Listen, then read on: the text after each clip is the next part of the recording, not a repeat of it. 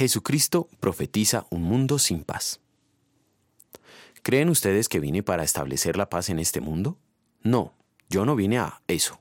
Vine a causar división. En una familia de cinco, tres estarán en contra de los otros dos. El padre y el hijo se pelearán, la madre y la hija harán lo mismo, y la suegra y la nuera serán enemigas. Lucas capítulo 12 versículos 51 a 53.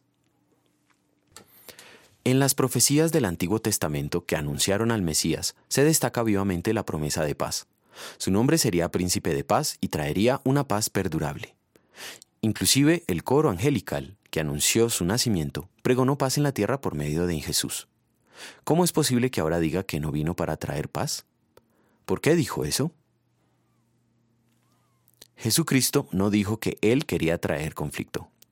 Dios, quien es el Dios de paz, quiere la paz para todos, y es por eso mismo que el Mesías es el príncipe de paz.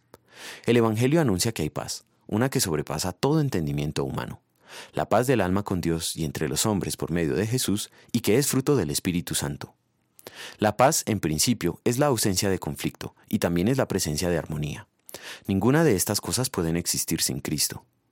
Carecemos de paz y vivimos en conflicto cuando nuestras relaciones están rotas.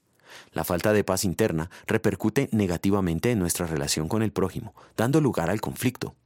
Es imposible estar en paz con uno mismo si no hay paz con Dios. Por eso necesitamos sanar nuestra relación con el prójimo, con nosotros mismos y con Dios. No estar en paz con el prójimo ni con Dios es un pecado por el que merecemos toda la ira de Dios. Cristo vino a reconciliarnos con Dios. Lo hizo al obedecer perfectamente la voluntad de Dios con una vida santa. Y al padecer el castigo que merecemos en lugar nuestro, sobre Él recayó el castigo, precio de nuestra paz. Sus méritos nos fueron atribuidos gratuitamente, y así tenemos paz con Dios. En gratitud vamos a querer estar en paz con todos. Sin embargo, quienes rechazan la paz que Cristo ganó y es anunciada por el Evangelio de la paz, endurecen su corazón contra Dios y su prójimo, constituyéndose en enemigos de la paz.